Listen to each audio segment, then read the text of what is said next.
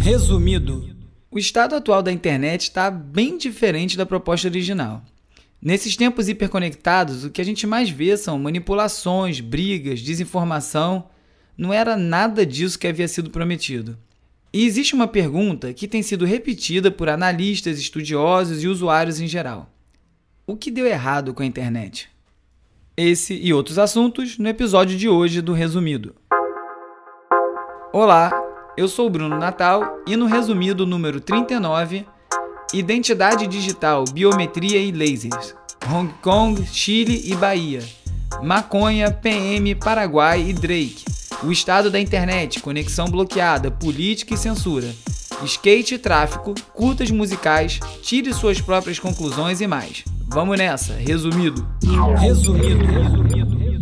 O New York Times tem feito uma das melhores coberturas sobre o estado da internet hoje em dia. Eles têm o Privacy Project, que eu já comentei algumas vezes aqui no programa, que vai analisando várias questões de privacidade e, e, o nosso comportamento online.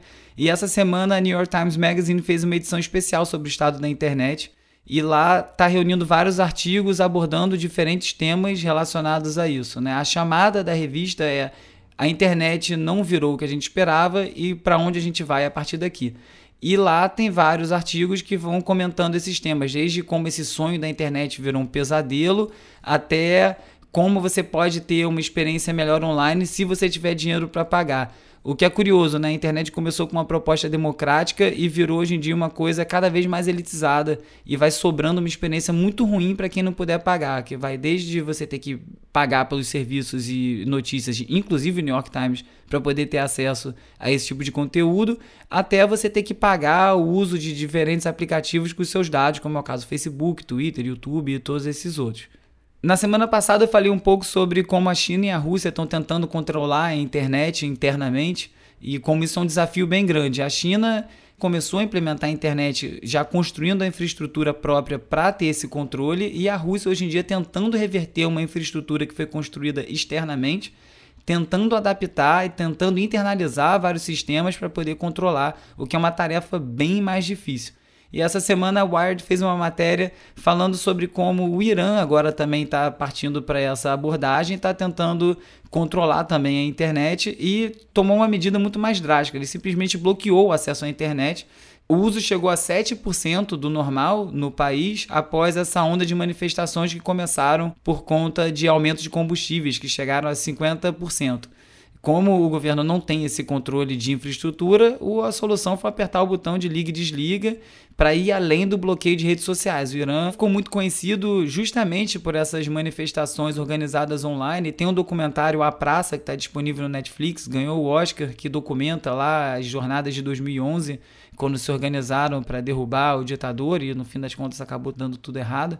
Mas esse tipo de controle ele acontece de duas formas. Ele pode acontecer dessa maneira bem agressiva, governamental, verdadeiramente uma censura, mas ele também pode acontecer aí em campo aberto quando você acha que não está sendo controlado, que é o caso do Facebook e do Twitter.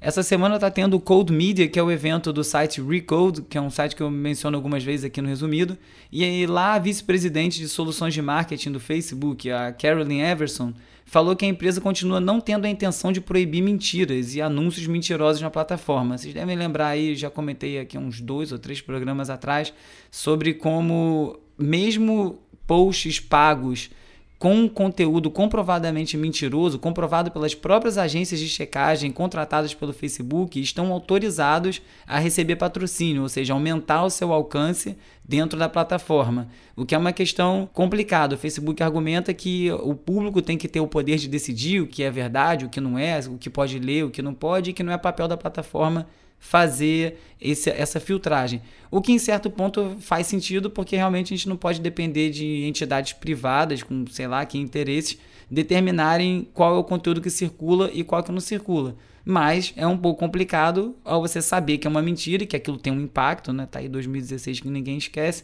o que aconteceu nas eleições dos Estados Unidos e você simplesmente lavar as mãos e deixar isso para ser solucionado, sabe-se lá por quem. O Facebook tem falado algumas vezes até sobre regulamentação, quase que pedindo uma regulamentação oficial, o que é uma posição bem esquisita para uma empresa dessa. É, é uma forma também deles não terem que lidar com o problema e deixa de ser um problema da empresa, passa a ser um problema federal. Isso deu uma certa repercussão e momentos depois o Facebook se retratou através de outro diretor, falou que na verdade não, que eles estavam talvez considerando seguir o Twitter nessa questão de limitar o alcance de propaganda política. Eles não vão deletar o que é mentira, mas talvez eles considerem diminuir o alcance de anúncios políticos de qualquer forma, que já é algum avanço. E o próprio Twitter, que está às vésperas de implementar a medida que eles anunciaram, está marcado para o dia 22 de novembro, o início dessa proibição, eles também estão já tendo que se adaptar e fazer alguns ajustes à proposta inicial. Eles, no começo, falaram que além de anúncios políticos, também estaria proibido causas e questões civis, de economia, igualdade social, questões ambientais, que essas questões também não poderiam ter anúncios patrocinados, e agora eles revisaram isso e vão autorizar, desde que quando esses anúncios desse tipo de causa, esse tipo de questão, não esteja atrelado a nenhuma coisa legislativa, alguma política pública, algum tipo de regulação. Ou seja, um grupo pode patrocinar posts sobre questões de clima, mas não pode patrocinar um post defendendo ou atacando algum tipo de legislação específica ambiental. É confuso, parece confuso porque é confuso mesmo. Então cai de novo naquele lugar, né? É papel dessas plataformas realmente estarem fazendo a filtragem desse conteúdo? Por que, que o conteúdo online circula dessa forma sem nenhuma regulamentação? Se quando você tem que fazer um anúncio na TV ou na rádio, você tem várias coisas a ser cumpridas. Quem também vem se embolando nesses assuntos aí é o Netflix, por incrível que pareça, uma plataforma de entretenimento. O CEO esses dias disse que não é papel do Netflix dizer as verdades ou se posicionar politicamente, que era uma plataforma de entretenimento, e ele teve que tocar nesse assunto porque um episódio do Patriot Act do Hassan Minaj que estava criticando o governo saudita, foi censurado no país a pedido do governo. E o Netflix foi bastante criticado por conta disso. Eles até deixaram o episódio aberto no YouTube praticamente na íntegra, que foi uma maneira de dar um agrado em quem estava criticando essa posição deles. Mas o fato é que o episódio foi banido na plataforma do Netflix na Arábia Saudita para atender o governo. E aí o, o chefe de conteúdo da plataforma, do Netflix, falou que não era bem assim, que se posicionar é parte do negócio do entretenimento e que acomodar as restrições de governos também é parte de fazer negócio. Que eles não iriam tirar do ar um programa porque tem conteúdo falando sobre diversidade, sobre gays, mas que se o conteúdo quebrar a lei de um país, aí sim eles têm que obedecer e tirar. O governo saudita argumentou que algumas das colocações que foram feitas no programa eram contra a lei, algumas acusações não eram permitidas para eles lá no governo e que por isso eles tiveram que então tirar do ar. Não faz muito sentido, porque em vários países desses muçulmanos e teocratas, falar de diversidade, falar de gays é proibido. Então ele diz que não vai tirar do ar, mas talvez ele tenha que tirar. O Ronaldo Lemos, que é um grande estudioso da cultura digital, advogado, escreveu um artigo na coluna dele na Folha de São Paulo falando sobre essa fundação do novo partido do Bolsonaro. O Bolsonaro precisa de uns números bem altos para conseguir fundar um partido. Não é tão simples você iniciar um partido novo no Brasil. Acho que você tem que ter 5% do número de votos da eleição anterior. Você tem que ter um, uma representação por estado. É uma coisa complicada. E eles tiveram uma estratégia bem inteligente que foi desenvolver um app próprio para poder coletar essas assinaturas. A questão é que você coletar assinatura digitalmente no Brasil não tem nenhuma validade. Porque aqui no Brasil, o único jeito de você validar uma assinatura digitalmente é através do certificado do Instituto da Tecnologia da Informação. Hoje em dia, menos de 2% das pessoas têm um certificado desse. Eu até tenho um na minha empresa, fui obrigado a fazer para poder emitir nota fiscal, e você tem que ficar renovando e pagando uma grana toda vez. Eu acho que são de dois em dois anos. E você não tem uma outra opção. Ou você faz esse, que é um, um, instituto governamental, ou você fica sem. E essa aí é uma grande questão desse desafio do próprio Bolsonaro. Se ele quiser que esse partido seja fundado e que ele consiga coletar assinaturas dessa forma, ele vai ter que começar a pensar em mudanças nessa lei, nisso que está regendo os certificados digitais, que não são abertos para iniciativa privada e que tem várias limitações, porque nem de longe esse do ITI é a melhor solução. E nesse sentido, uma das melhores soluções passe talvez pelo uso do blockchain. O blockchain é uma tecnologia de descentralizar a informação. Então as informações não ficam coletadas e armazenadas num único lugar. Pelo contrário, elas ficam armazenadas em diversos lugares. Isso torna você alterar uma informação uma coisa muito complicada. Assim, hoje em dia, se você quiser mudar uma informação de alguém na carteira de motorista, por exemplo, você pode hackear o Detran e lá você mudar a informação e isso causar um problema para a pessoa. Tá tudo num servidor único.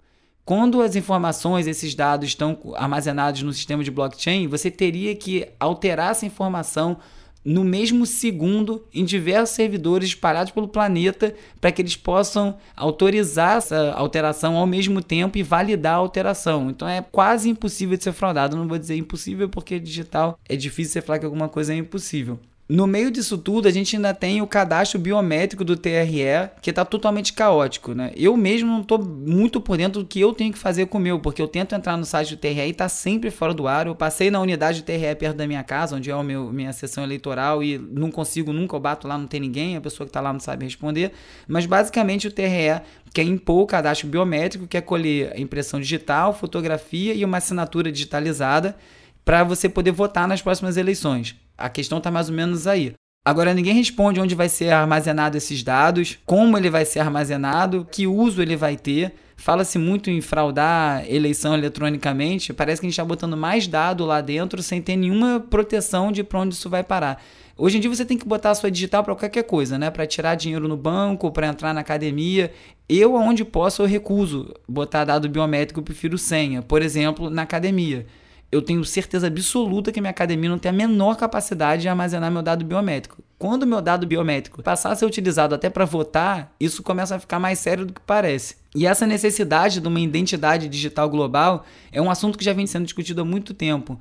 Hoje em dia tudo você faz online. Se você não consegue ter uma assinatura digital, você não consegue fazer as coisas à distância. Você tem que ir lá no lugar assinar. Está no mundo hiperconectado, mas qualquer ação que determine que precise de uma comprovação de identidade, uma assinatura, você precisa estar presencialmente no lugar. Ele vai até para você comprovar quem são as pessoas que estão online atuando, escrevendo, botando posts. Né? Tem sido muito falado desses exércitos de bots que ficam postando para determinados candidatos aqui no Brasil, no resto do mundo, contas falsas, etc. Tudo isso acontece porque você pode criar uma conta falsa só inventando um nome. A coisa mais próxima de um sistema de identidade digital que a gente tem é o Facebook ID, que você usa para logar em site, que está longe de ser a melhor solução. Então tem uma questão enorme de identidade digital que está longe de ser resolvida e que vai ficar cada vez mais aparente e mais aguda a necessidade nesse mundo que a gente vive hoje. Esse podcast é produzido pela BN, minha consultoria de estratégia digital, criação de conteúdo multiplataforma e desenvolvimento de experiências. Se sua marca ou agência precisa de soluções conectadas com o que está acontecendo agora, fale comigo.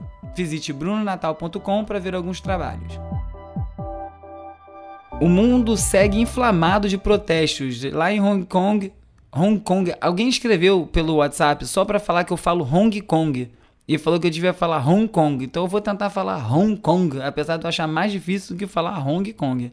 Cerca de 200 manifestantes estão presos na Universidade Politécnica de Hong Kong para onde eles foram para se organizar. Eles escolheram a universidade por ser um ponto central e eles achavam que iam conseguir causar um transtorno suficiente para obrigar o governo a ouvir eles, que é a tentativa que eles vêm fazendo há meses. Só que eles acabaram encurralados lá. A polícia encurralou os estudantes dentro da universidade e agora ninguém consegue sair.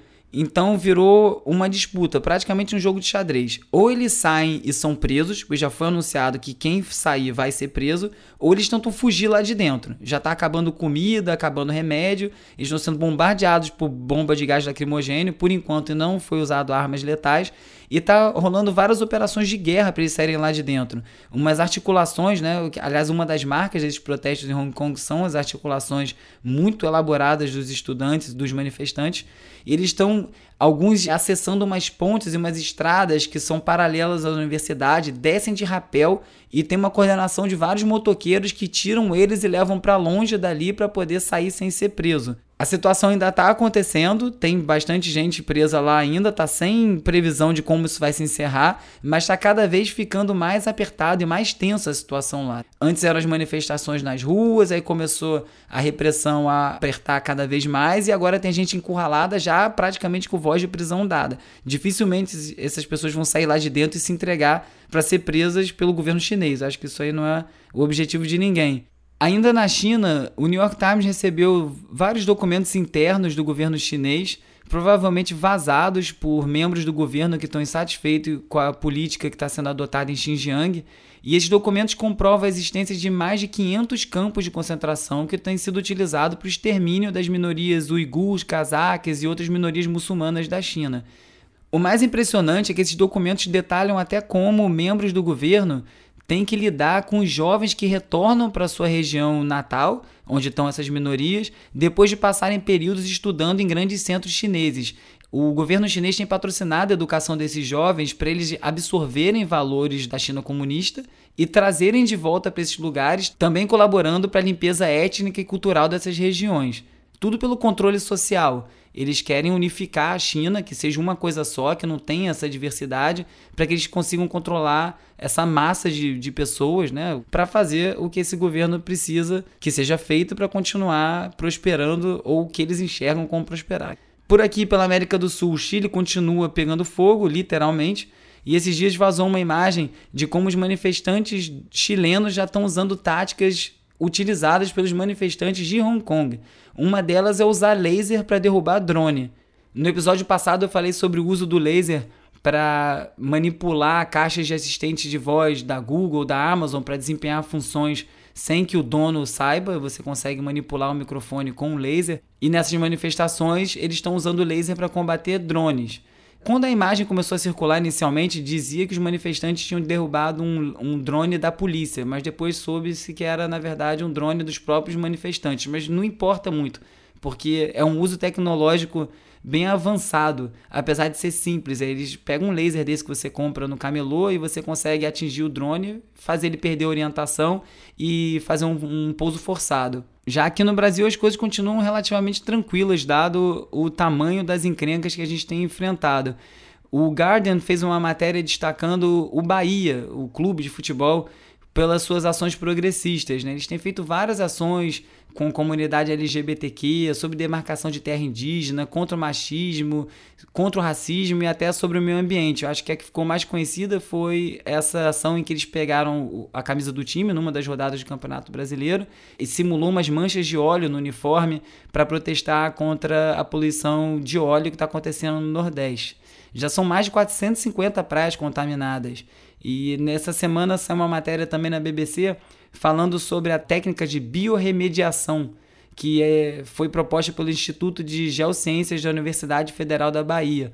Eles ofereceram uma minuta com vários métodos biotecnológicos para minimizar o impacto desses vazamentos, porque não basta você tirar o grosso do óleo na água que você consegue tirar literalmente puxando com a mão. O problema é quando isso se dilui, quando ele vai invadindo os corais, quando as micropartículas vão entrando no manguezal e você perde o controle de como retirar isso lá de dentro, não é mais tão simples. E essas técnicas incluem organismos vivos locais, microalgas que vão removendo os poluentes e filtrando a água, principalmente onde está invisível, onde você acha que já está, entre aspas, limpo.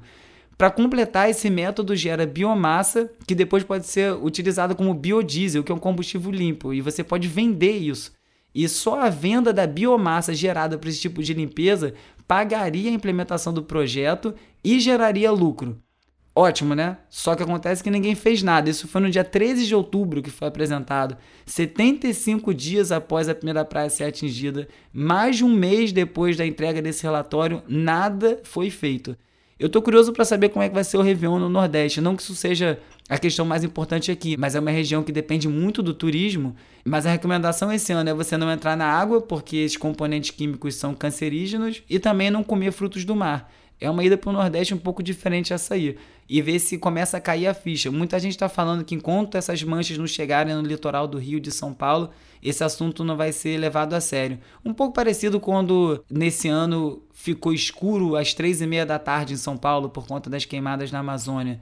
Aí parece que todo mundo acordou e resolveu prestar atenção para a gravidade do problema. Tomara que não precise ir tão longe.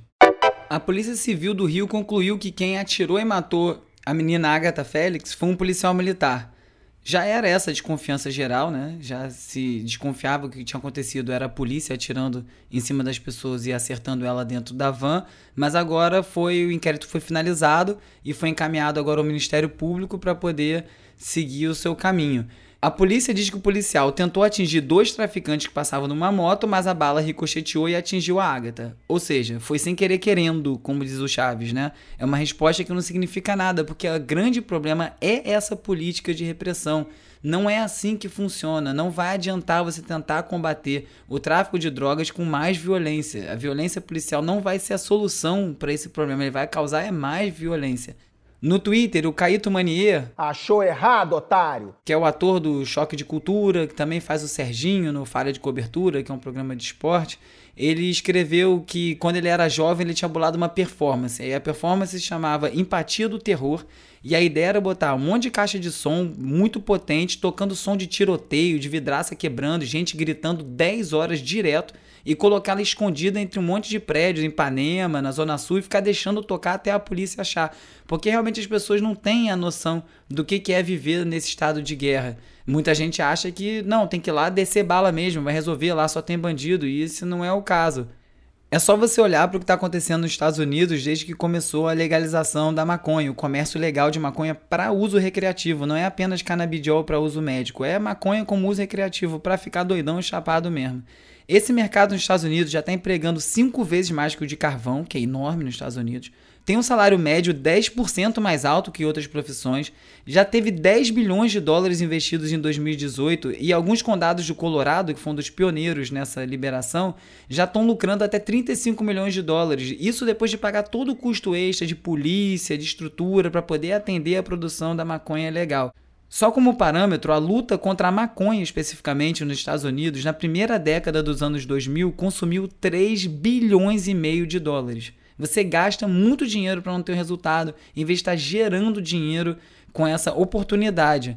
O Matias Max fez uma matéria para a agência pública em que ele foi investigar como é que funciona o mercado de maconha prensada no Paraguai. Né? O prensadinho, que é talvez a maconha mais presente no Brasil, vem lá do Paraguai e ele foi lá descobrir como é que isso era feito. E aí os relatos são meio terríveis. assim. Ele presenciou o processo de prensagem e aí ele foi relatando como eles vão enchendo de maconha uma caixa de metal, vai botando 5 quilos de cada vez, vai nivelando a maconha dentro dessa caixa com a bota suja de lama, depois eles enchem de botam um plástico sujo, botam umas placas de madeira, prensa e depois ele tira dessa prensa e o plástico fica lá dentro junto com a maconha. É um negócio totalmente imundo e é isso que é vendido na rua. Poderia ser feito de uma maneira mais higiênica, mais lucrativa, mas tem que ter uma abertura e enxergar o mercado e também romper com alguns paradigmas que são muito importantes, mas não é possível que seja melhor a gente continuar no estado das coisas que estão, achando que isso vai alguma hora dar certo, porque não vai. Na sequência, tem as dicas da semana. Espera só um instante. Faça parte da lista de transmissão do resumido no WhatsApp e no Telegram. Envie um oi para 21 9796 95848 e receba alertas de novos episódios, o link para o post reunindo todos os artigos comentados em cada episódio e conteúdo extra aqui do programa. Entre eles a playlist Resumido Tracks, que é atualizada semanalmente com sete músicas bem legais que eu estou ouvindo naquela semana. E além disso, você pode mandar suas dicas, fazer perguntas e trocar ideia. Para falar comigo, você pode usar também o arroba urb no Twitter e arroba urb no Instagram e tem também o arroba resumido.podcast no Instagram. Nos falamos por algum desses canais. Essa semana o Spotify lançou Your Daily Podcasts, que é a lista personalizada com episódios de podcasts ele agora faz recomendações baseado nos programas que você ouve, mais ou menos como é o Discover Weekly, só que para podcasts. Então, se você gosta do resumido, não deixe de dar uma assinada, o follow, o seguir lá no Spotify, porque vai ajudar muito o resumido a aparecer para mais pessoas. Essa semana foi lançado o livro Entre o Skate e o Tráfico, do jornalista Vitor Costa, documentando a vida do Anderson Steve, um skatista que veio de uma comunidade de São Gonçalo. Ele ganhou o skate da mãe adolescente, competiu várias vezes, mas não ganhava, desanimou com o skate, acabou entrando para o tráfico, foi preso duas vezes, até ser resgatado novamente pelo skate. Até o belo dia que ele ganhou uma competição de manobras aqui no Rio, e com isso ele ganhou uma passagem para competir nos Estados Unidos e a vida dele mudou completamente. É uma história bem legal. Tô curioso para ler o livro. E para assistir fica a dica do último episódio dessa temporada do Greg News, do Gregório do Vivier, o episódio chamado Tirem suas próprias conclusões, explica todas as relações entre a família Bolsonaro e o assassinato da Marielle Franco, com uma convidada especial, a Débora dos Falsetes, fazendo uma, uma participação assim excelente, surpreendente até, como ela tem um tempo de comédia muito bom. O episódio ficou muito bem montado, o texto tá ótimo, a pesquisa tá muito boa, parabéns para a equipe. E se você quiser assistir mais coisas, a Vox organizou uma lista com 19 documentários essenciais de 2019. E o mais importante, a lista inclui também como ver esses documentários, que é sempre uma grande dificuldade.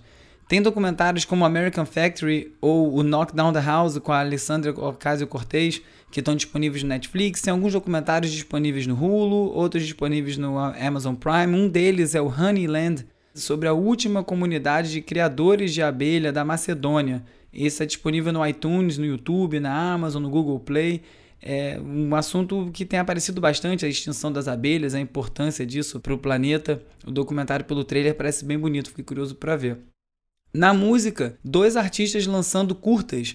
Um é o Tório Moa, que lançou um curta chamado Creating Outer Peace, que na verdade é um filme em que ele faz a trilha. Né? Alguns artistas têm feito isso, assim, aventurado aí na direção. O King Cruel também fez a mesma coisa, fez um vídeo com algumas músicas novas chamado Hey World, também um curta que inclui um inglês, o Ark Marshall, que tem umas músicas muito boas, ele tem uma voz esquisitona, assim, meio grave, ele canta de um jeito estranho, bem inglês, assim, é muito bom o som dele.